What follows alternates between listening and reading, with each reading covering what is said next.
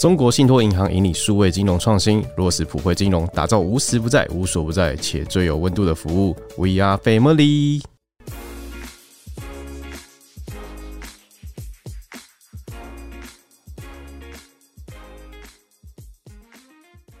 嗨，想要跟大家募集一下，因为我们今年过年特别节目呢，有办一个 Q&A 二点零版，跟大家回答问题，所以我们在 IG ET 底线 Newsman 上面呢，有征集一个匿名版的网页给大家来私讯问我们问题。但如果有想私讯给我们的话，也可以直接私讯我们。Q 我们，我们就会 A 你们，然后在过年特别节目的时候会回答大家这些问题，会视情况的回答大家这些问题。如果有想要跟我们说的话，也可以透过连接里面的匿名，然后来跟我们说。对，好，节目开始。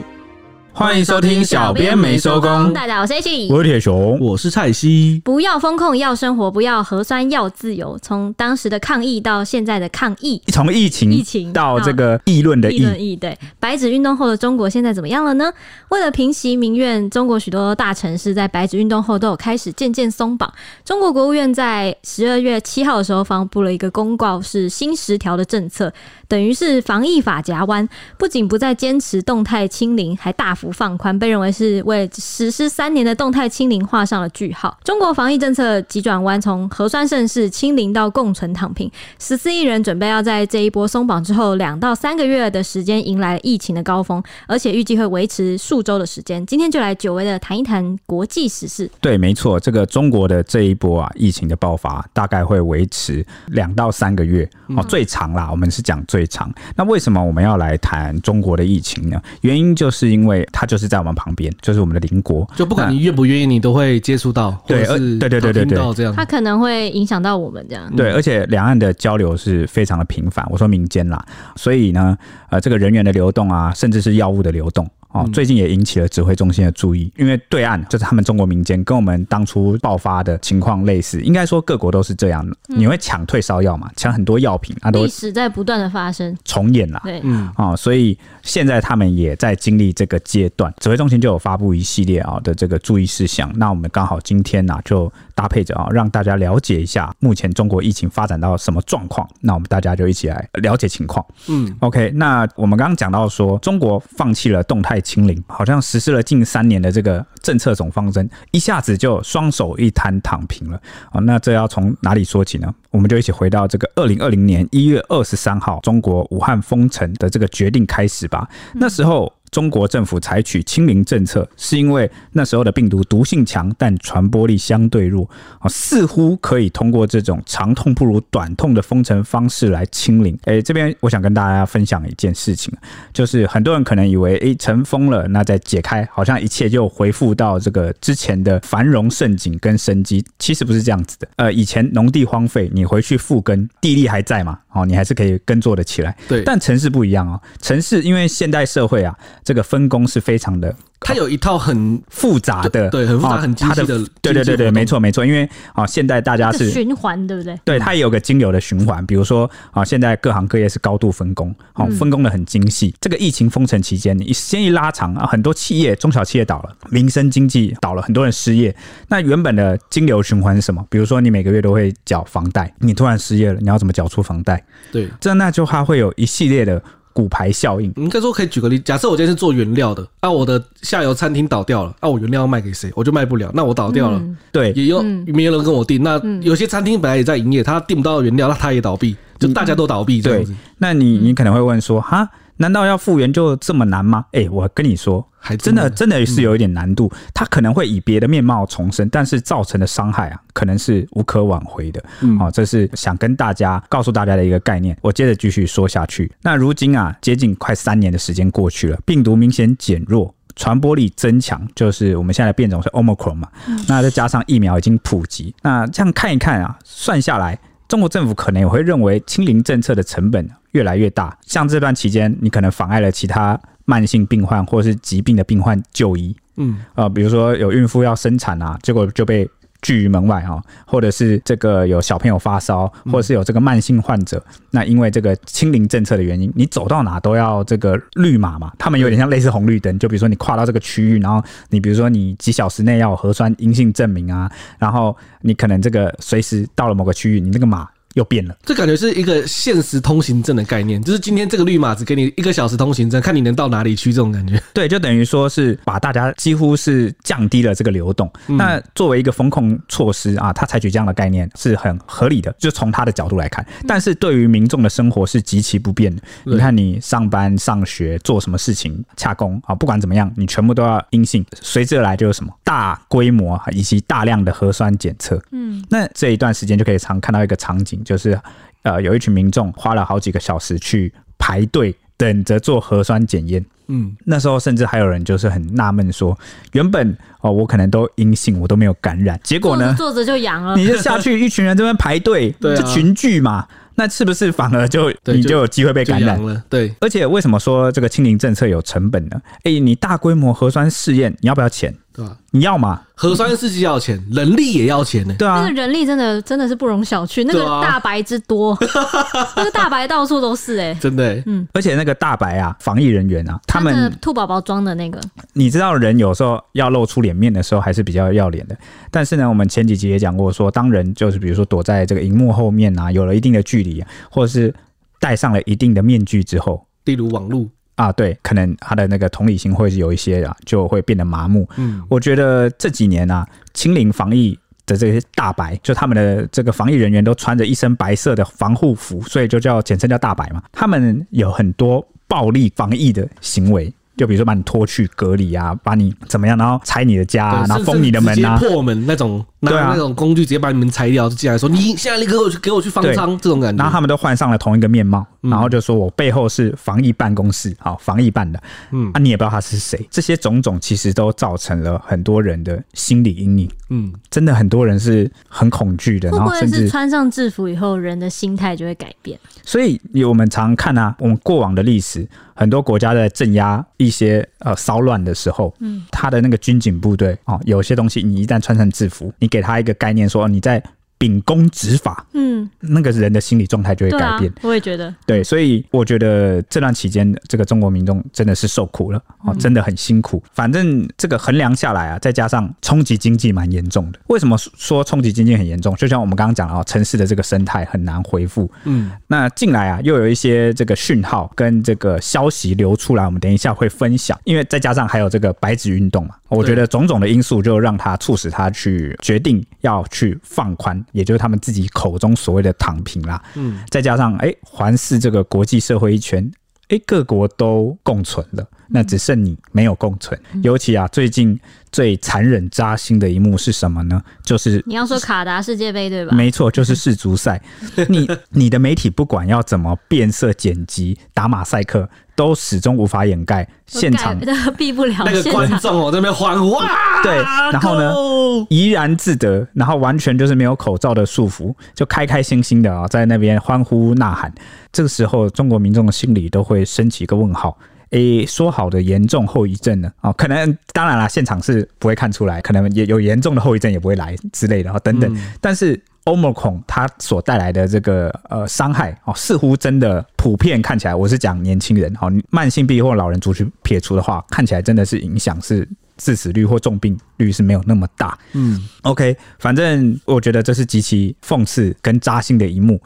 那重点是呢，在十一月份的时候，习近平啊，就是中国国家领导人，他还在强调说坚持动态清零不动动摇。嗯，然而就是我刚刚讲到经济加上这个白纸运动的关系，中共中央啊，迫于内外交迫的一些民意啊，就发布了新的防疫政策，叫做二十条。二十条是在讲什么呢？哦，这个我也不用一条一条列给你听，我就大致讲，它其实就是在宣告缩减封控的力度。那尤其这个政策出台之后啊，调整的这个防疫人员的规模啊，就减到了原先的一半，而且他们还要整治什么，你知道吗？还要整治所谓的层层加码、一刀切、一封了事的这个措施。哎、欸，我觉得大陆真的很会想这种一讲出来口号，简单几个字就能让你知道他要干嘛。层层加码，一听就知道哦，你不能就是听起来都是很粗暴的用语。对。粗暴，粗暴简单，但是但是我觉得我们也不遑多让啊！你看，我也讲了前几集，我不是也在讲说我很喜欢那个什么？对，我们有很多金句啊，什么什么筛子嘛，对不对？然后什么在那叫什么？叫什么？怎么粗暴言论大可不必？对你看我们也我们也很帅。我现在说的是政策口号的部分，你现在跟我讲的是政策吗？哦，政治人物在聊天的那个 口号哦，我们的口号比较偏向是便民，你有发现吗？就是我们的口号都是。不是那个，我觉得这个是民主国家的一种特色，就是以这个口号标语的出发点都是以民众好不好记，然后呢实不实用，然后好不好传递。嗯，那当然他们的也不是说不好传递啊，他们更有一种。打战争的感觉，慷慨激昂，这个一向是中国特色社会主义哦的这个氛围下的，就是那些战狼之所以这么战狼，我觉得就是因为这些口号也有加注他们那个战力的感觉，就是那个很有那个政战的感觉，你知道吗？因为。毕竟那个当初这个苏联啊，也就是他们的这个共产党，对苏俄在成立的时候，他们就是有一套他们政战体系的那个思想战的，所以我觉得这个他们的特色还是蛮强的。你自己回想啊，在这个疫情爆发之初，中国国家领导人习近平他是不是有常常就说哦，我们要打一场歼灭战、包围战啊、阻击战，然后把这个病毒给 疫情阻击战，对，就类似这种，就是疫情敌人化或者是什么，就是那种，就是我们在打一场伟大的战争 哦，就如同。好像梦回当年国共内战哦，这个感觉啦。哦，反正呢，所谓的层层加码跟一刀切，还有一封了事，具体在讲什么呢？我可以给大家举个例，具体就是在讲，比如说原本这个法令啊，或是法规只授权你可以就是设这个筛检站，或者是什么哦，某个地方会有关卡啊，然后或者是谁要隔离一个人怎么样，然后家里要隔离。对对对，但是呢，你地方的政府或是地方的单位，或是呃小区单位，他们的社区啊，嗯。为了求方便，直接就把民众封门、焊死那个门，然后把直接把人呃关在家里。可能一户确诊，他整栋都把你封掉这样子。对对对，就明明说好只有那户，或是他左右两边上下十字形啊，结果你就是便宜行事啊，就是省自己的力气。然后呢，方便你自己，但苦的是民众。那也因为这个民怨的加大的关系，就让这个中共中央开始提出这个二十条。但是呢，二十条虽然被外界视为是三年以来啊防疫重要调整的转折点，似乎好像给人们带来走出疫情的希望，但是随之而来的疫情就是立刻呈现反弹趋势，也对嘛？你封这么久，感染的人特别少，那感染的少人少代表什么？你没有群体免疫。嗯啊，那个橡皮筋一放开，当然就弹起来。对，就是马上会有很剧烈的疫情反扑，嗯、这是很正常的现象。我觉得好像各国就是不管他有没有打疫苗，只要只要一开放，就是共存，它都会有一大批感染。对，所以。我们就要避免了。对，但是呢，你看各国，他在准备进入共存的时候，他会做很多准备，而且他是有科学数据去支持。比如说，他控制到，哎，我现在感染率是多少？然后呢，人感染的人数多少？传播链在哪里？然后可能怎么样？我措施都准备好了。嗯，才进入共存。嗯，但是现在的中国显然没有准备好，很明显没有准备好。没关系，我们先回到这个二十条来这边讲。那实施二十条之后，也就是因为这个疫情的反扑啊，让这个各地都出现了分歧的乱象。因为有些地方政府不理解中央政府的意图，而且看到这个感染数字飙升后手足无措，被迫也或者是说他自己啊为了方便就回到这个老方法来控制疫情，导致有的城市依旧封控，有的则率先躺平。例如石家庄，好就让这个外界就觉得很混乱，甚至就提出很多的质疑。那在这个背景下，就发生了一个憾事。是哪个城市依旧严格封控呢？就是新疆。前几集我们有讲到新疆恶火啊，夺走了这个十一条人命。对，就是在这个情况下，就是有居民爆料啊，拍到啊，大白啊。防疫人员把门给焊死，依旧采取比较旧的，就是严厉的，对，就是那后来就被这个中央政府以二十条来斥责，责备说我已经发布二十条，你绝对要杜绝所谓的防疫一刀切啊，就粗暴的防疫方法，或者是层层加码一封了事。所以为什么地方政府会感到混乱呢？前几集我们也讲到过，习近平。他一再的重申，坚持动态清零不动摇。对，那在这个总体方针下，地方因为大规模核酸啊等等的这个财政。入不敷出，因为经济停摆嘛，大家也缴不上税嘛，你又必须要动用很多的社福预算去，就是没有收入又一直支出这样子，对，那就财政就很紧张啦。嗯，那要怎么办呢？你的老板又说一定要坚持动态清零不动摇，结果就变成是中央把这个球就丢给了地方，你们自己去地方官去摸索摸索，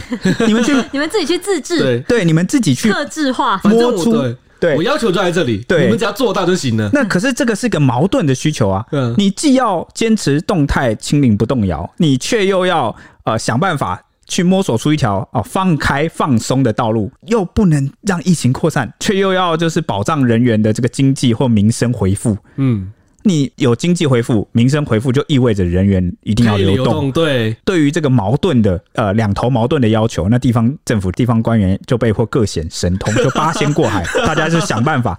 那显然这个新疆就是弄砸了啊、嗯哦，所以就是被这个中共中央斥责。呃，各显神通用的好好，好好笑。就是因为而且重点是二十大刚过完，习近平上任，那你地方官要表忠嘛？对啊，你怎么不可能，你就不可能弄砸打他脸？对对，你不可能打他脸，而且你要表示，你为了对他的提出的政策表示忠心，你比如说你坚持动态清零不动摇，那我为了对 H 里表忠心，我是不是就好？我就完全就是只去风控这个疫情，哦对好，什么做一下？好，对，所以这个就是二十条的背景。由于政策的调整实在是太快，有一名曾在中国投资的台商就认为，中国的防疫高度政治化，而且不尊重科学。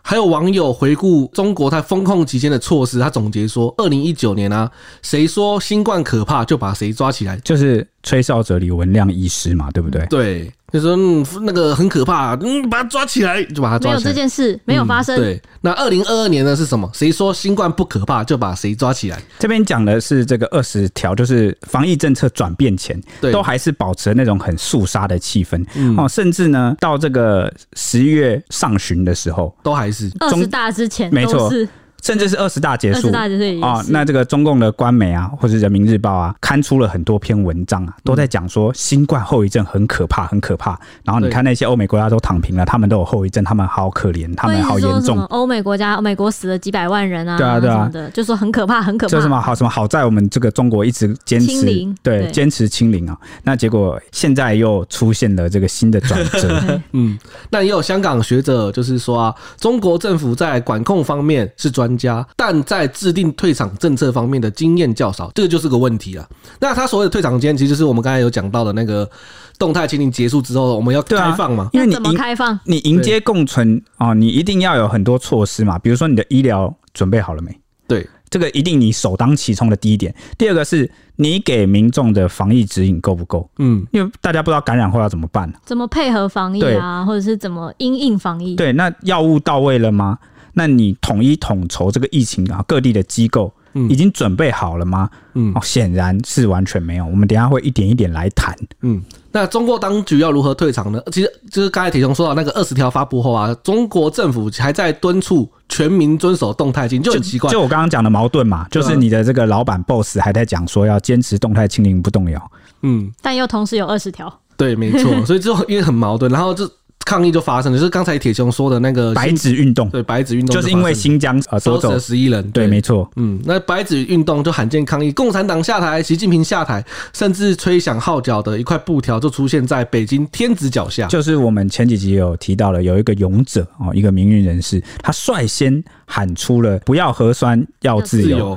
不要风控，要生活。那时候呢，他只有一个人。我们我们再度提一下，这个关键字是北京四通桥事件。嗯、那他伪装成一名工人啊，然后到这个天桥上，然后迅速的挂出布条之后，然后焚烧这个易燃物，然后引起了过往极大车流量人车的注目、侧目，甚至是拍照。对，他们都停下来看。对，那事情迅速在微博上发酵。结果呢？啊，中共的这个呃网络啊管控啊也非常来得非常快，马上就把这相关的关键字都封锁，甚至你连歌啊叫做天桥的歌你都没办法听了，都下架了。对，取而代之的是什么呢？网友们就纷纷换了一个 hashtag，叫做“我看到了”到了。对，那这个勇士是谁？他叫彭在洲，哈，就是一个名人士。当时很多人他的这个行为啊，就像是一个小石头投入池子里激起的涟漪一样。嗯。引起了非常多的讨论，但是呢，大多数普遍的人啊，外界看起来都还蛮还是蛮悲观的，觉得他孤掌难鸣。你就只有区区一个人哦，能够怎么样呢？那你的这个抗议行动啊，马上就让你被警察带走。你原本留得青山在，不怕没柴烧。你现在你看，连发声都发不成，私底下都讲不成了。嗯，也觉得说他就只是螳臂挡车。哦，没有意义。结果啊，过不久啊，随之而来的白纸运动啊。就就全部都是引用他的话，对，完全就是引用他的标语。对啊，所以前几集新疆风控的时候就讲过，有人啊在黑暗的时期、黑暗的时代啊，手持火炬啊，照亮了绝望的人们。这时候我们不求说大家都有静默的自由，大家都有沉默的自由，不是说道德绑架，然后情了说，哎，大家一定要来帮忙。对对对对对对，只能说嗯，大家的作为决定自己的命运嘛。那有人站出来了，但是你就会出现有一群人，他就是享受着别人争取来的权利啊，不管是事前还是事后。但是呢，却在这个过程中啊，冷嘲热讽，就是没有必要，你知道吗？如果你没有勇气啊，就是站，对你没有勇气站在第一个啊，起码你跟在队伍后面。那、嗯、你没有勇气跟着队伍，你起码当一个旁观啊，就是在街上围观的人，表达对这件事的关心。如果你连当围观者的这个勇气都没有。那你起码保持沉默，好，因为呢，他们正在为你争取生活更好的权利。所以上一次在那一集里面，我有很感慨、很感动一件事情，就是呢，因为过往的中国民间的新闻啊，还有他们的风气，都让我们常常觉得，因为你看他们在一个经济急速成长的时代背景下，常常让我们觉得他们的民间好像似乎是比较自私一点。不是有一句话说“仓廪实而知礼节，衣食足”而知荣辱吗？意思是什么？就是百姓的粮食充足的时候，才会懂得礼仪；穿的吃的都很丰富充足，才知道荣誉和耻辱。嗯，当时他们可能在一个经济发展的阶段，我们就常听到很多令人寒心的事情，比如说有些自私的就好心去帮忙。救这个车祸的伤者，结果他醒来反而对你提告。对，后来台湾其实有发生类似的事情啊，只是在那边就是比较普遍一点，嗯，或是碰瓷什么的。对，所以给我们的一个印象，好像就是他们很自私，而且他们那边人很多嘛，竞争力就大。不管你从你从求学啊、就业，好像你一直都在跟别人竞争的状态，那他们的这个民风又一直很鼓舞。狼性，狼性还是狼性。你要表现出你的要求啊，你要去争取啊。啊有，然后有一段时间，他们很流行这种粗暴啊，就是不太重视人文价值。嗯，哦，我只能这么说。当然，你可能也你也可以说他们重视别人文价值。你重、啊、你你人文价值用的真是刚刚好，恰恰好啊！谢谢啊。然后呢，是给人这个感觉啊。那结果呢？现在啊，前几集就是有讲到说，很多人开始出来替别人发声。你看新疆十一死出来抗议的这些大学生啊，比如说在上海、在北京、在很多地方，这个新疆的事情，你说其实是他们的亲友吗？也其实不是，嗯，不是，但是他们却为了这件事出来挺身而出。请问他替这个新疆人发声之后，他就会完全马上改善他的待遇吗？他会得到什么好处吗？嗯，也不会，也不会。那甚至是我们那一集提到有一个重庆超人哥，他那个一番激情的演讲。好，出来在街头，贫穷和不自由两个我们都占了。对，那他准备要被警察带走的时候，民众纷纷挺身而出，把他力保下来。嗯，哎、欸，这个很难能可贵。以前可能就是看到那个警察就闪远远啊，人要带走，我们不要管闲事啊，是不是都那种感觉？嗯，所以我觉得他们正在改变，正在不一样。原因就是当中产阶级崛起之后，为了保护自己的财产、生命跟安全啊，种种的走向这个。权力在民众这条路，我觉得是很难避免的，就完全就是看这个中共政府他们要怎么做而已。嗯，哎、欸，后来那件白纸运动之后，我觉得也很意外的是，我们的我们很多大学也都有响应，哎，就是去哎、欸、台大吧，台大就有。办那个烛光晚会要响应白纸运动，其实不止台大，全世界各国的大学就很支持他们。我觉得这也是让我们觉得哇哦，就是大家很一心。对，这边我也想提一件事，很多人可能会说那是他国事务，好，是邻国事务，很多关我们什么事？脸书上其实都有在讲这些事情。对，但是呢，你有可能这个闭门锁国吗？嗯，你你的地理距离就是这么近。对，那再者还有一点，如果你这是人命哎，这是人权人命的问题。如果你连这个他国的人权，你要把你的格局拉高，你连他国的人权啊，他们人过得怎么样都不关心了。当哪一天台海战争爆发，或者是呢哦台湾人啊受到了一些压迫的时候，谁要来关心你？你你不可能要求各国都要帮我啊，因为我台湾我是民主国家，所以大家都要帮我，不是这样子的，而是民主法治的国家们，他们有个共同的价值观，人权就是他们的价值观。对，所以当只有你。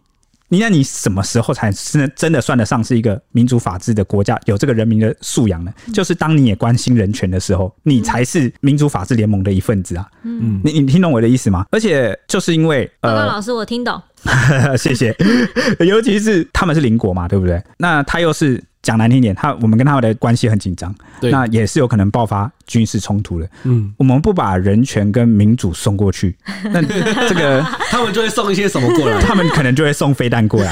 所以您的民主外送到喽。对，所以你说中国式的民主嘛、啊？所以关心别人啊，其实某个程度上也是在保护自己。如果你能从他人的苦难身上看到这些事情可能发生在自己身上。你才可能变成一个更高素养的个体，如同那些站出来为新疆死一死、哦发声的那些人们，他们的素养就是不一样。难道你你不觉得这些人以后如果中国真的民主化了？常常有些人会说什么中国民主化，马上投票说要打台湾。我跟你讲，不会，绝对不会发生这样的事情。为什么你知道吗？因为一个想打仗啊，民主的国家，他的民众就是民意嘛。那个民意想要什么？民意就是想要舒舒服服的，就民就是想要过好生活而已。我就是我有我有钱赚，我有饭吃，我不会因为我今天生命，我随便干嘛我就死掉。那你看到有些人就是喜欢战狼小朋友，喜欢打嘴炮，好像这个。民族情绪很高啊，民族意识。我跟你讲，真的要出钱出力啊，亲自上战场的时候，我跟你讲，他们也不会乐意的。嗯，有可能有几个笑诶，可能会啊。但是呢，我我相信绝对不会因为这样发生战争。而且民主国家有一个特点，就是他们会估量成本的损失。对，你集权国家常常一声令下，大腿一拍，我就要这么做。好，几乎损失就这么做。对对对对，就是圣命不可违啊，军命不可违。但是呢，民主国家常常就是你一个东西政策抛出来。那大家马上就是不愿意啊，就是吵来吵去的嘛，哦就是怎么样哪里不行，怎样哪里不行，所以你有时候看民主国家很爱吵架，某个程度上它也是一个刹车阀，因为呢，就是因为有不同多元的意见，才能确保很多事情的你不一定是最有效率的。但是你一定要追求公平和正义。对，而且就算就算你真的做错，那个损害也是可以及时刹车。对对对，就是他他不会像那个命令一脑子下去，你就不可回头。嗯，好，感觉很像在说现在在打战争的 那个地方。呃，很多地方都这样啊，对对啊，所所以我想跟大家讲，为什么我们要关心人家哦？这个是一个人权问题啊，不是说什么假好心啊，然后什么高道德伪伪君子，这个完全不是这样子。如果你是一个不在乎这些事情的人，那没关系，你就静静的啊享受大家为你带来的权益，没有人会说你什么样的。嗯，好，大家要有认知。回到话题，从四通桥事件呢、啊、到白纸运动，公愤抗议似乎真的有效。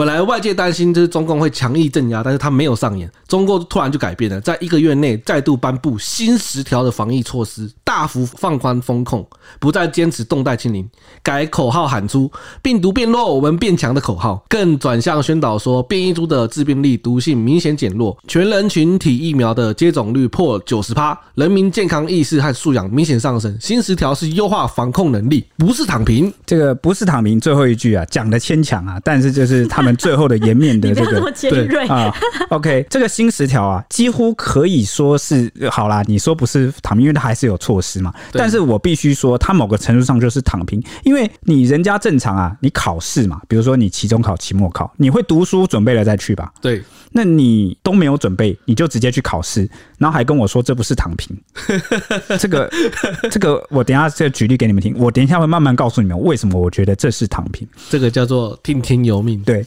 那新十条的具体内容呢？船到桥头自然直，有点类似这样。那新十条内容具体我就不一点一点列出来，我只是跟大家说，几乎啦就可以算是进入共存了。那新十条出炉后不到三天。美国《华尔街日报》啊，就惊爆内幕啊，就是用独家的方式啊，直指啊，我们台湾的红海创办人啊，郭台铭是促成解封的重大角色。因为呢，他内容啊，就说根据知情人士透露，郭董呢一个多月前曾写信给中国政府，当时的背景是什么？是富士康郑州工厂啊，传出万名员工担心风控断粮，所以展开。徒步大逃亡，哦，那个郑州事件应该很有，应该算是蛮知名的。对，郑州场万人出走。那当时这个郭台铭就在信中警告说，严格的风控措施将威胁中国在全球供应链的核心地位。这个知情人士就透露说，解封派的政府官员把握了这个良机，立刻拿着郭董的这封信，哦，强烈建议高层加速松绑防疫。加上这个白纸运动啊，过不久后就发生了哦。这个华尔街日报是这样的，就是过了不久后，写信过没一两个礼拜，白纸运动爆发。啊，解封派的官员就更有立场来推动这件事情。不过值得一提的是啊，《华尔街日报》一刊出这个报道之后，郭台铭办公室就火速发声明来否认，说从来没有这件事情。这个事情是真是假，我们其实不得而知。但是呢，可以跟大家分享是为什么《华尔街日报》会有这样的消息，就是呢，中国他的美派想说话，就是对对对，你你讲的没错，提前破梗了啊。但是呢，我还是要铺陈一下啊，这个。官僚体系啊，跟这个领导阶层啊，一直以来啊，你看那个中国那个历代啊，古代的这个朝野也是这样，这是党争，对对，类似那样，就是官僚体系。官僚集团有他自己的利益所在，甚至分成好几派。嗯，那跟常常跟你这个老板想的事情是不太一样的。那肯定呢，现在这个风控措施啊，影响到了某一派官僚的利益。嗯，甚至是他跟欧美走的比较近啊，他是亲欧美派的。嗯啊，甚至他某些家产啊、家当，甚至还有拿绿卡哦，我们也不得而知啊。哦，反正就是有这一派的官员，那他不乐见现在中国风控的状况继续下去，所以他们会透过一些比较友好的外媒去放风、放消息，想要来影响。哦，这是很正常的。至于他放的内容是真是假，我看就大家各自评判吧啊。嗯，有时候真，有时候假，有时候呢七分真三分假，七分假三分真。对啊，这个就这是党争。嗯，对，是，但是呢，我觉得重要的不是这件事是真是假，重要的是呢，这个消息出来的动机，我们要去剖析它嘛，要去想为什么这个消息会跑出来。OK，那反正呢，类似的消息放风出来之后，一名英国学者也分析啊。就认为说，习近平似乎把动态清零视为在他领导下中国比西方制度优越的证明，所以一直以来都没有什么官员能够劝他放弃动态清零，而他也不会去聆听民间沮丧的声音。为什么说他不愿意聆听呢？因为在他，你们有没有看到二十大前后，他才刚为我们上演了一场惊心动魄的权力，这是党争啊！对对对对对，类似这样。那似乎这个习近平的重心一直都放在他更害怕。内部的敌人，哦，领导阶层的敌人，所以在这个权力的这个斗争上，好像他目前是比较把心力放在那一块。那你说他这个目标完成了吗？可能完成了吧，哦，所以回头就会来检视一下它最重要的价值是什么。它最重要的价值是什么呢？就是它有一个历史包袱，它有一个决策的包袱。就它的目标是要把中国打造成所谓的强国。那强国的标志是什么呢？在他心目中，铁雄心目中的强国标志就是有拳头，对吗？就是一个呃人文素养极高、极为自治，然后呢贫富差距没有那么大，然后呢我们可以包容。一切老弱残穷，这个就是一个够富强的国家。当然听起来乌托邦嘛，但是我们要追求的就是这样。对啊，目标尚未达成，我们持续追求嘛，一定是这样。那他认为的强国标志是什么？拳头，拳头，拳头。诶、欸，有其中一个包括啊，就是呢，强大的军事实力、强大的科技能力、强大的经济，怎么样要来支撑？怎么能够来支撑军队、军事跟这个科技实力呢？你经济嘛。经济就是支撑这两件事的命脉，所以如果假设这个郭台铭写信给中国中共政府是真的，那里面我相信打动他的就是那一句：严格对严格的风控将威胁中国在全球供应链的核心地位。那经济受到了损害，那你就离强国似乎就远一点了。所以。也就是在这个背景下，中国的政府官员们宁愿说啊，现在宁愿说是新冠病毒的致病性减弱，情况有变，所以改变了政策，也不愿意承认他们决策出错，甚至一再强调这不是躺平。嗯嗯。那大家有注意到一件事吗？在这个严格封控的期间啊，坚持动态清零的这段期间，中国的官媒啊，还有这个宣传标语一再的强调一件事，强调这是由习近平领导下，对他亲自部署、亲自指挥、亲自领导。亲自领导、亲自部署、亲自指挥，一直在强调这件事情。那现在新十条出台了，这些政策出台了，你可曾在听到有这个新十条是由谁亲自部署、亲自指挥呢？没有嘞，大家各自负责。我觉得这是个迹象，你们就可以来想一想，突然的放宽是不是不是老大的意见？就是是不是老大的意见？对 对对，或者是就算是老大最后勉为其难的点头，他为什么不愿意出来为这个背书？那个很像就是打了自己的脸。对啊，似乎前面一切付出的这个种种的艰难艰辛都代价都，大家回想，上海四月封城的时候，那个多惨，多少人就是因此被迫跳楼送医延误，多少人饥肠辘辘。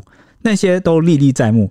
这时候出来打自己的脸，那些曾经在这个严格风控下受到伤害的人们会怎么想呢？所以，我现在就要来讲上海这个的，像是纽时就有一篇报道说呢，清零三年就像是中国人的集体创伤。有一名江苏的女大生就曾经说过说，说她光是今年就已经被迫做了一百多次核酸，前前后后被封控的时间加起来达到四个月，几乎是整个秋季都在封控中，让她感到抑郁，然后消极，甚至有时候看到一些新冠病毒的新闻的时候，动不动就会哭出来。还有一名上。上海那个时候历经封城的一名三十岁的市民，他回忆起今年上海封城的时候，还很哽咽的说：“我感觉我被按在地上拿铁锤锤了三个月。”然后他还说是为了你好，他至今都还会反复做噩梦，梦里会听到那个大喇叭里面传来单调的声音，不断大喊说：“下来做核酸。”然后出来的检测结果就是阴性、阳性、阴性、阳性，不断反复，对，真是可怕的噩梦。对，真的很。诶，大家只听文字，可能你也没办法感受到。那你就回想一下，如果各位听众你曾经有确诊过，你在家隔离。那个七天十四天，你想一想，那时候是不是都快令人抓狂了？真的，他们可是封控了整个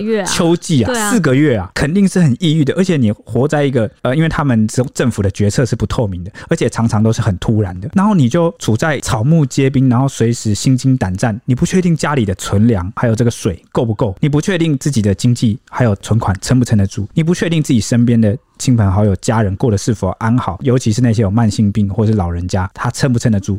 你不确定，万一你不幸染疫了，你接下来要去哪？要做什么事情？而且我看他们的就是微博上也有类似讲说，如果他在那个小区真的不幸确诊的话，他会变成像过街老鼠。你为什么确诊？他我们小区怎么被封控？这种感觉，周遭的人会怪你这样。对，但是这边要称赞这个指挥中心一件事，虽然有些地方有些争议，但是做得好的地方我们要肯定。台湾的指挥中心在当时这个疫情期间，有不断的宣导说，不要给确诊者贴标签。嗯，对啊，就是有一直在宣导一些我觉得很正确、很重要的观念。那时候真的身边很多亲友塑造了一个很很友好的文化环境，这样子。对对对，就是真的真的不一样。而且指挥中心是一个台湾统筹所有疫情的单位，细节有好有坏，我们姑且不论。我觉得整体真的是我们凭良心讲，整体算优秀。我们不谈下半场啊，至少前面这个甚至是慢慢进入共存阶段，虽然有一些混乱，但是我觉得整体真的是算好的，还算模范生吧。嗯、对，而且那时候很多朋友都是会守在电视机前。那时候，这个阿中部长啊，每天下午两点准时收看那个对对对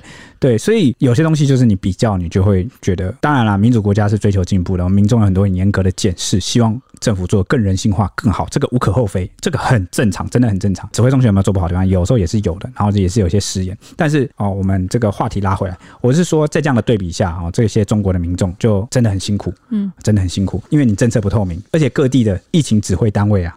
他有时候做的事情真的是不太一样，嗯，你连这个网络上的一些讯息沟通交流，你得到的资讯也不一样，那这就很惊悚了，身在其中是很惊悚的。总之呢，现在有很多民众啊，心中冒出的疑问就是，怎么一夜之间新冠病毒好像变得不可怕了？因为就像我刚刚前面讲的啊，十一月初的时候，中共官媒还相继的上架这些文章，强调说呢，美国跟欧美这些等等的国家有越来越多的新冠患者遭受长新冠后遗症困扰，而且后果很严重。然后甚至还在文中不断警告说，放松防控会让高风险人群的感染风险加大。当时的国务院副总理孙春兰啊，也还在坚持说，应检尽检，不落一人啊。什么意思呢？就是又来了，对，大家都要尽可能，我们要筛检到每一个人。对此啊，啊，《纽约时报》就评论说，三年来中国在煽动民众对新冠病毒的恐惧上，动用了相当大的宣传力，以证明大规模的封控核酸的正当性。不过现在中国政府风向急转弯，在为减轻清零的负担，采取淡化恐惧的种种的文宣跟行动，尤其是在这个白纸运动后啊。这个中国官媒开始改称说，目前尚无证据证明感染新冠后会有后遗症。哇，这个突然就上书大了，你真机灵。对，那甚至还有，甚至还有这个标题写着说，学界并未确认新冠有后遗症。哇，这个转变可大了啊！可能还有一些不知道大家有没有记忆啊？起码作为媒体人，我们的记忆是蛮清晰的，因为在这个呃新冠肺炎爆发之初，就武汉那时候封城的时候，大家常见到一个中国抗疫的首席代表人物频频出现在。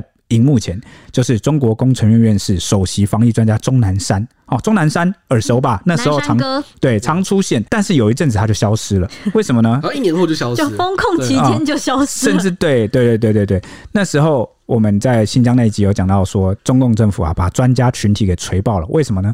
他们一向都是政治。优先于防疫，应该说政治优先于科学决策。嗯，所以他把专家群体的意见排除之后啊。常常做出了一些让人匪夷所思的政治目标为优先，比如说这个习近平他为了证明自己国家的制度动态清零对是优秀的，对比其他的国家的路线还要优越，因为对他来说就是一个证明的机会嘛，那就搞出了这个常年来的这个风控动态清零啊。那现在钟南山又现身了，那意味着什么？意味着风向改变了，大人，你准备要进入这个共存了，嗯，那你刚好现在跟这些专家的这个意见啊。不谋而合了啊，就是大家的发展轨迹，应该说这个路线啊趋近一致了。那所以就又把这个专家钟南山给请出来了。那钟南山近日在演讲的时候也改口了，这边也没有说改口了，他可能一直都没有改过口。我说的改口是他能出来，就代表他在代表官方，作为官方专家的身份嘛，所以算是官方改口。他他就也出来背书这件事，说新冠病毒哦发展成这个 Omicron 变种啊，致死率已经很低了，而且也不存在。其实也不存在这个肺炎的症状，所以实际的状态上应该算是新冠上呼吸道感染，已经不适合叫做新冠肺炎了。简单来说，他就说这应该叫做新冠感冒。哇，新冠感冒啊！哇，原来是流感就对了。当然了，我们不是专家啦，我们也不能说他说的对或错，因为专家嘛，每个专家每个。学者他们都有自己的一个标准跟看法，重点是你的标准是怎么样？那他现在的标准看来，他就跟大家说，这个应该改名叫新冠感冒。那之后呢，演讲上呢，钟南山还有讲到说，后遗症在医学上有严格定义，指的是疾病造成的损害终身存在。那现在长新冠症状更像是主观的感受，比如说你脑雾啊，就常觉得好像自己记忆力不好，或者是。疲劳啊，他说这些都是精神心理导致的，所以不能再叫后遗症了。那他还强调什么呢？还强调说感染 Omicron 后，只要不侵犯到肺部，在医学上都算是轻症，而且一年内再感染的几率好比较小，体内会产生抗体，等于打了一次疫苗，前后反差之大。然后这个讯息之混乱啊！你一个月前才说欧美的人都好惨啊，好多人都新冠后遗症啊，然后死好多人哦。然后我们绝对不能躺平，我们绝对要动态清零，坚持到底。那你现在突然改口说他是感冒，而且像打了一次疫苗，那 那你这样子，你的官方这样就是出尔反尔啊，就是言辞反反复复，你就会让这个民众感到混乱。那有外国专家来看这件事，就认为说。中国在防疫响应上面临挑战，很大程度就是因为政府传递的信息混乱所造成的。CNN 有报道说，专家认为中国在提高老年人疫苗接种率、跟医院重症监护能力以及储备抗病毒药物等等的准备工作做的都不够。虽然总体疫苗接种率很高，但如果你感染突然激增啊，弱势跟疫苗接种不足的族群，或者是少数的重症患者，可能会导致医疗不堪重负。耶鲁大学的教授也直言说，松绑的时机真的很糟糕，因为中国现在必须在冬季，也就是与流感季节交叠的这个季节，放松大部分的措施。他们就认为说，中国的松绑是没有按照计划来进行的，是一个突然。双手一摊的概念，这样子一头热就解，对，对，就解了。那香港学者也认为说，放宽政策后，恐怕会造成一定的混乱。最重要的就是思想上会比较混乱。第二个就是理念上没有跟大家讲清楚，很多地方根本就没有疫情，但是那个时候却一天到晚拼了命在做检测，把资源都浪费掉了。根本上，他要是拿这些资源拿去给老人打疫苗，或者是多买一点抗病毒的药，那其实整个国家就会十分的安全。而且最新一期的两大重量级期刊也不约而同发出警讯说，预告中国将迎来大规模的染疫跟死亡浪潮。在明年春节就会达到感染高峰，他们就建议中国各级的政府要倡导就地过年，降低疫情高峰的速度。而且现阶段最明智的做法就是尽快引进西方的 mRNA 次世代的疫苗，让高风险族群打好打满，才不至于影响到中国医疗体系或者是 ICU 的占床率。这边可以提一下，为什么要倡导就地过年呢？是因为他们每年春节过年的时候都会上演一个一个叫春运的。对，超级大规模的移动人口，这个可能是现今世界上罕见的人口大规模迁移，真的，真的，真的，真的，真的，真的是这样。嗯，大家可以去了解一下，为什么他不倡导这样做呢？他为什么现在愿意让人口流动呢？因为他要尽快的迎来群体免疫。但是各国之前在共存阶段是怎么做的呢？前面有很多预防预备措施，应该说是会一边慢慢。呃，松绑面一，然后一方面又慢慢控制，就是不会一下子就是马上双手一摊，让整个社会都感染，因为这样子有一个问题，就是你的医疗体系会崩溃，对啊你的医疗资源会崩溃哦，然后整个社会会负担不过来，所以人家的共存都是有计划、有阶段性的。那依据这个科学的数据去做政策评估，比如说现在感染率多少，现在感染的人有多少，那个地区怎么样，剩多少？对对对，然后慢慢一步一步来放宽，没有这种。断崖式的啊，这个双手一摊就这样做的，所以我觉得这是一个比较大的问题。嗯，那中国的防疫专家张文宏近期也在华山医院疫情防控工作会议上说呢，这次中国大陆疫情的高峰可能会在一个月内到来，要整体度过这次疫情，可能还要三到六个月的时间。整个社会面上，最终大家都会感染，就是感染的时间长或者是早还是晚而已。只要熬过最近的一个月，下个月开始，整个压力就会逐渐降低。但是峰值到来的时候，每个医院都会很有压力。对，所以我在这边做一个简单的三个重点的总结，就是因为有些人可能会觉得说，哎，之前中国政府封控的时候你们骂，那现在他放开了你们也骂，怎么做你们都骂，为什么你们要这样批评呢？哎，重点不是他就是做了啊，好像就做对了。有时候你在正确的时机点做，那个效果就是跟结果。其实会截然不同嘛？你听懂我的意思吗？嗯、而且也不要这么极端嘛，对啊、要么就极端疯，要么就极端不疯。对对，就极就极端的解，太极端对、啊、我们不是说解不好，而是你应该是缓步的解啊。那这个感觉就像是我讲一个简单的例子，比如说你你那个飞机啊，嗯，你要么就是你好好在空中就飞着嘛，哦，高空飞着，那你要么就缓缓的降落嘛。嗯、结果你现在是直接就是双手一摊，机长双手一摊，然后直接让飞机急速下坠。对，大陆神。对，结果你就讲说，哎、欸，之前在不降落的时候你们骂，现在降落了你也骂。哎、欸，我不是说不能降落，是你降落要缓缓的降落，你要顾及你民众嘛，嗯，人民的状况嘛。哦，所以重点就是你没有做好事前准备，这样子双手一摊，我觉得不太 OK。OK，那我就讲那个他们有哪三件事没有做好。我觉得第一件事情就是政府没有有效的保护第一线的医护。那现在就导致了大规模的感染，就第一线的医护大规模感染。那你还记得当年我们台湾在防疫的时候，其实有做一些分流，对，就是比如说你是轻症的，你到哪里去？你是重症的，你到哪里去？对。然后呢，尽量尽可能的确保我们第一线的医护哦是不会感染，甚至我们有做一些疫苗分配政策，优先让第一线的医护来施打。当然，这边也要感谢很多医护。当时真的很辛苦哦，就他们工作时间变得非常的长，对，又没办法自由的。除了负担不合理的这个劳动之外，还就是为了大家去忍耐。其实这一点我们到现在还是应该要感谢，而且他们那时候的限制也比一般人多。嗯，对，哦，真的真的，这个台湾的医护辛苦了。只是我们当时政府有采取一些类似的措施，但是现在中国政府现在目前看到是没有了。当然啦，时空背景也不一样，因为我们那时候是有 Delta 有那个 Alpha 哦，那些比较凶猛的病毒株哦，保护起来更重要。结果现在这个。中国防疫这边还有一个特点，就是他没有引进主流的国际疫苗，他还是他们还在用国产的科兴，对对对，啊，那那些疫苗。当时研发的背景就是用来防 Alpha 或者是那个对 Delta，它对于这个 Omicron 有没有这个保护跟防护力？为什么不引进这个主流的国际疫苗，让医护有更好的保护力呢？那些科学家都有说，现在中国的国产疫苗还其实有点科技落后了，还在用比较老旧的疫苗的科技。对，那我们等下会 mRNA 完全就是不能相比。对，所以我们等下会讲到这个医疗现在的状况怎么样。那第二点就是民众不知道确诊后要怎么办，因为政府在这方面的事前科普几乎是没有的。哎、欸，我觉得这真的要大战。台湾台湾的这方面的指引真的有够多，而且我们资讯有够多，就是各种医师都会出来告诉大家要怎么做，或者是你遇到的时候会会怎么样，会发生什么事啊，或者是指挥中心也会每天都。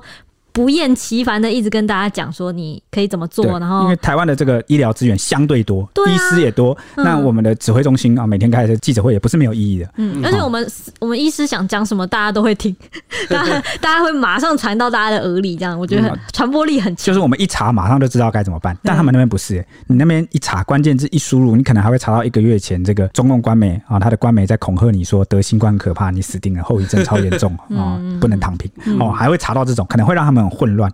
我觉得就是给民众的资讯不够。嗯，那第三点是什么？就是呢，政府之前把所有的精力全部拿去搞核酸啊、弄风控啊，还有搞方舱医院，但是却对迎接疫情的准备非常不足。比如说在做控制，对啊，不是做你都在做封锁。对，那结果呢？你迎接疫情真正需要的是什么？医疗的那方面都没有。你有足够的呼吸器吗？你有扩充医院的容纳量吗？床位呢？应对措施呢？分流呢？第一线医护呢？你把先前所有预算资源都投入封锁上，对迎接的准备几乎是没有，那就导致了现在是坠机式的哦来迎接这个疫情，那苦的就是中国民众。嗯，那果不其然，在新十条发布后啊，北京发烧就诊的人数就暴增了十六倍，哇，十六倍哦！各大城市的医院涌现病患，发烧求诊的人数激增，患者在零下六度这样严寒的冬天，身穿羽绒衣在外面排队候诊，哇，那真的是非常的痛苦，等候的时间最长超过六小时。而且会有够长，我觉得会发烧严重到要去看医生，一定都是比较就是比较高危险族群的那种，比较弱势或老年人啊，或慢性就是本身免疫力就不强了，然后还要在寒风中等六小时，那真的蛮苦的，拿命在排队。对啊，那北京的一名杜姓女子最近就拍抖音称。自家老小相继中标，他带着家中七十一岁老父亲连跑了三家医院，但都等不到床。看到老人家排队候诊的情形，他就难过的说：“啊，说白了，那就是在等死，到死都未必能排到他们的医院了，就他进不去这样子，就未必能排到他们进医院就对了。”嗯，因为也说了，他们那边人很多，你看他们之前光是做这个核酸筛检就大排长龙了。对，那现在医院根本就是一床难求，那很多老人家，你看有些地方可能。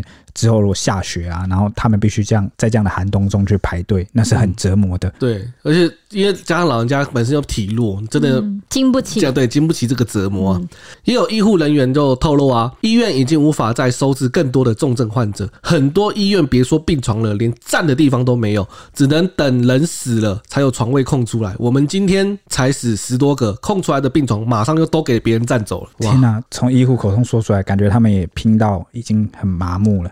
哦，就让我想起了当初新冠刚爆发的时候，印度的那一幕。哦，对对，印度那时候也很严重，而且他们是非常多人去世之后，哇，那个是直接就到河边就，对啊，就遗体就抬到河边就集体烧，因为他们也没有，他们是没有这么多的火葬场，他们只能堆在路边就这个是就烧起来，很沉重的事情。嗯，但也有四川的医生说啊，自疫情以来，发烧门诊病患人数最多有时就九十九个，不过解除封控后啊，短短一天十八小时内，数字就已经超过。九十九人高峰值的两倍，也就是大概两百人哦。此外，最近北京一间医院的药房还贴了一张告示，就是引发疯传。告示上写什么呢？他写。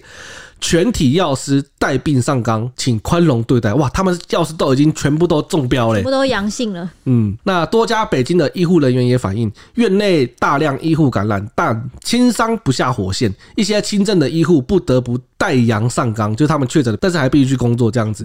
因为如果他们不去工作的话，很多的医院、很多的科室都将被被迫停诊。最近还有看到一个令人觉得很感慨的新闻。哦，就是很年轻的这个医学生呐，嗯，他就是要支援，那结果就活活就累死了。哇，因为对他就是积劳成疾了，嗯，二二十多岁，那又确诊了，最后就是走掉了。嗯，哇，因为他确诊又被迫，也不是说被迫，就是因为真的是，他就必须在岗位上，对，他就必须在岗位上，不然是真的就没有人了。这这也是因为没有办法的。但要一。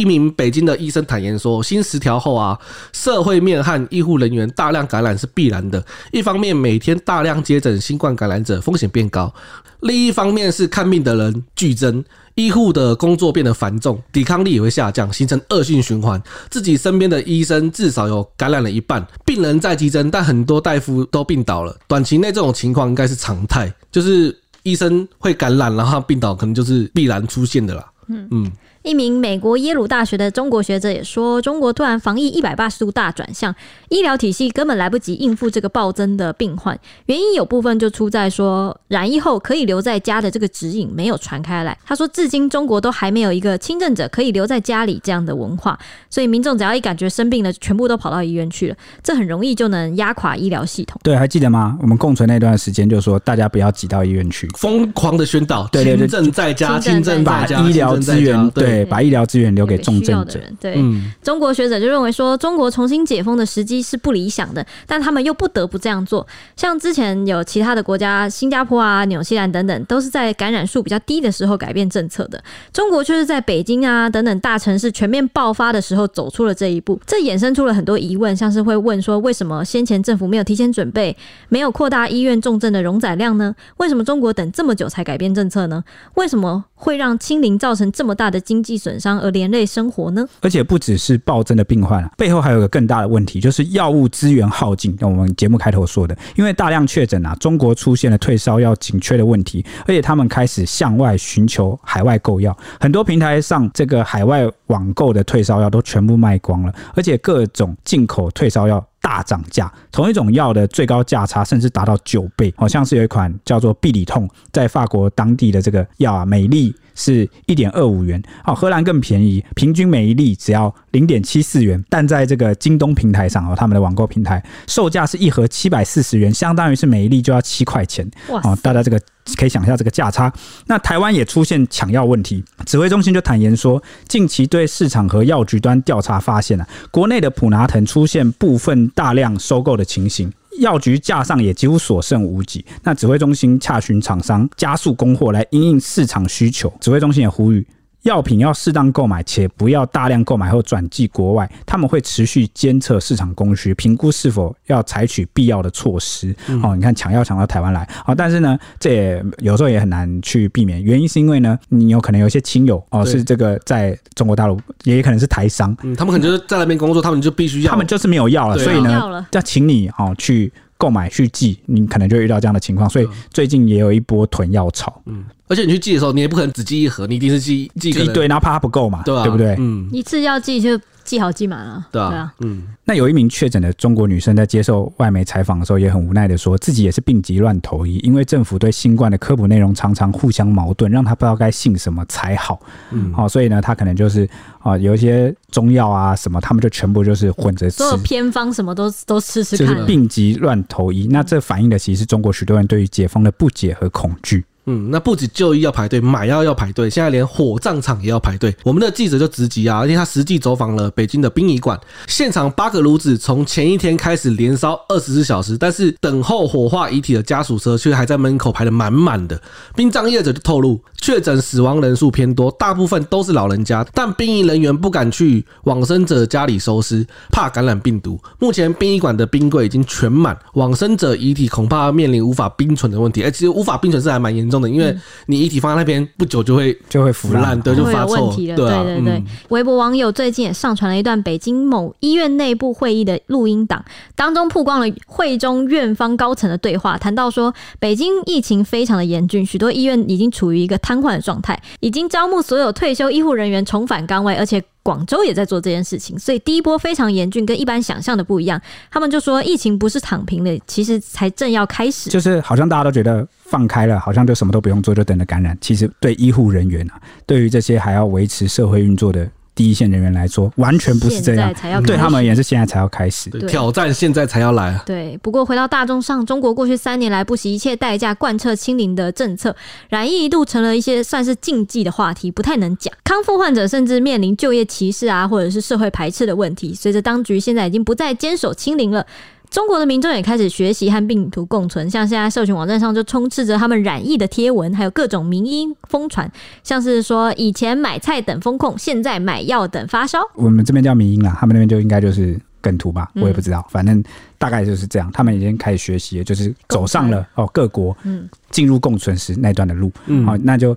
衷心的祝福跟期盼，中国的民众能够尽早的走出这一段，走过这个高峰。对对对对对，那就是因为要过年了啊，希望阖家平安。嗯、那以上就是我们今天这一集的节目，那我们下一集见，见拜拜。拜拜。